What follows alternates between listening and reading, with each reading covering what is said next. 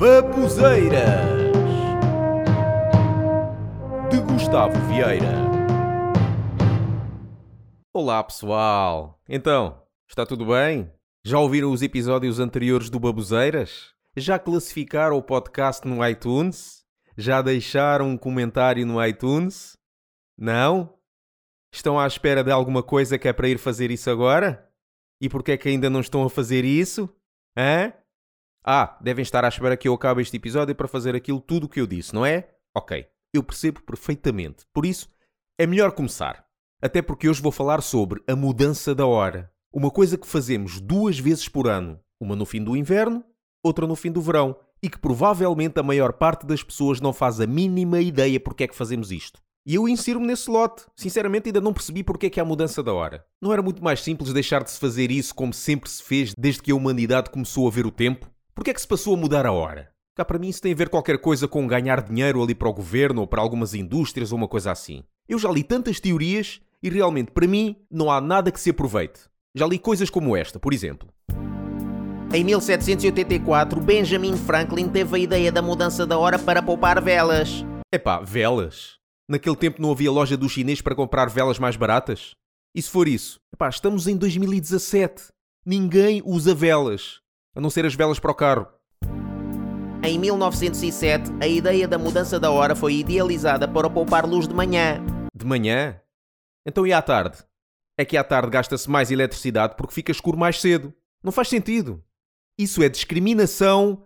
Uh, ta tardal. Discriminação tardal porque estão a discriminar a parte da tarde.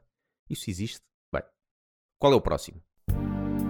É para os caracóis e a cerveja saberem melhor depois de uma ida à praia com o sol ainda a brilhar. Ah, sim, deve ser mesmo só por isto. Pela cerveja e caracóis. Bem, se fosse Portugal a decidir, de certeza que só isto seria razão para mudar a hora. A mudança da hora serve para as crianças de manhã não irem para a escola quando ainda está escuro. Então e as crianças que saem da escola à tarde? Não está escuro? Claro que está. Mais uma vez, isto é discriminação tardal. A mudança da hora serve para as pessoas. Epá, cala-te! Nada do que se diga faz sentido. Isto só serve para complicar a vida. Tanto é que muda-se a hora há tantos anos e as pessoas ainda têm estas conversas. Temos que atrasar ou adiantar? Atrasar. Ah, ok. Então vamos ter menos uma hora para dormir. Epá, não gosto nada disso. Não, vais ter é mais uma hora. Mais uma hora? Então quer dizer, quando forem duas da manhã, se atrasar vai ser uma hora. Ah, pois é, dorme-se mais uma hora. Fixe. E os dias vão ficar maiores, não é? Não, não. Vai ficar escuro mais cedo. Não fica não.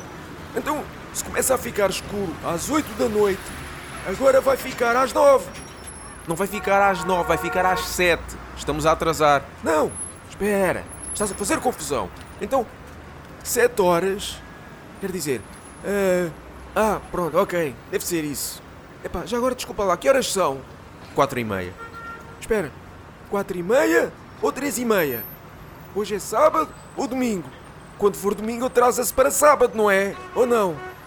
E é isto. Obrigadinho a quem inventou isto, hã?